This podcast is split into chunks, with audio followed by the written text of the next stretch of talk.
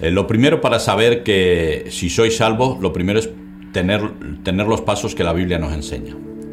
me arrepiento de mis pecados, pido perdón, acepto a Cristo como Señor y Salvador y tengo un anhelo de una nueva vida que vaya, vaya a llevar adelante el Espíritu Santo. A partir de ahí, el Espíritu Santo va a poner un sello en nuestro corazón y es el que nos va a hacer. Dice que Cristo dijo, es necesario que yo me vaya para que venga el Espíritu Santo.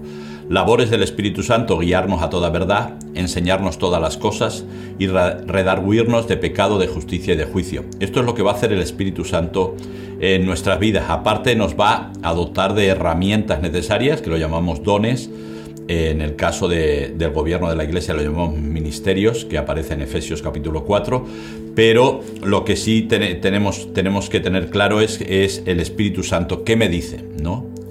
Entonces eh, ahí comienza una carrera de fondo, no es un sprint, es una carrera de fondo donde voy a ir aprendiendo cosas, cosas que ahora me parecen que no están tan mal, el Espíritu Santo me va a enseñar que debo cambiarlas.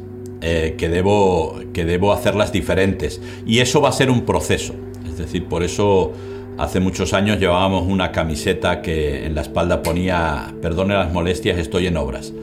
Sí, como si metíamos la pata, ¿no? Entonces eh, eh, es un poco así. Entonces es el Espíritu Santo quien nos da esa seguridad de que somos salvos. Entonces, ¿por qué? Porque si no podemos caer en el error de, personas que creen, soy salvo por las obras que hago. No, soy salvo, por eso hago obras. Esa, es la diferencia. Pero es decir, si ayudo a otros, eh, si, doy dinero para una ONG, si hago ciertas obras, pues entonces eso significa que, que soy salvo, que soy buena persona. Pero al cielo no van a ir las buenas personas van a ir los salvos, los que están lavados con la sangre de Cristo. Y esto es algo que la Biblia nos enseña muy claramente.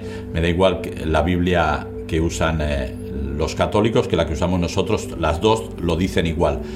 Somos salvos porque Cristo ha muerto por nosotros. Es decir, nosotros no somos merecedores de esa salvación, sino que al arrepentirnos y al querer cambiar de vida, el Espíritu Santo dice, ahora sí, ahora sí la sangre de Jesucristo va a hacer el cambio en tu vida.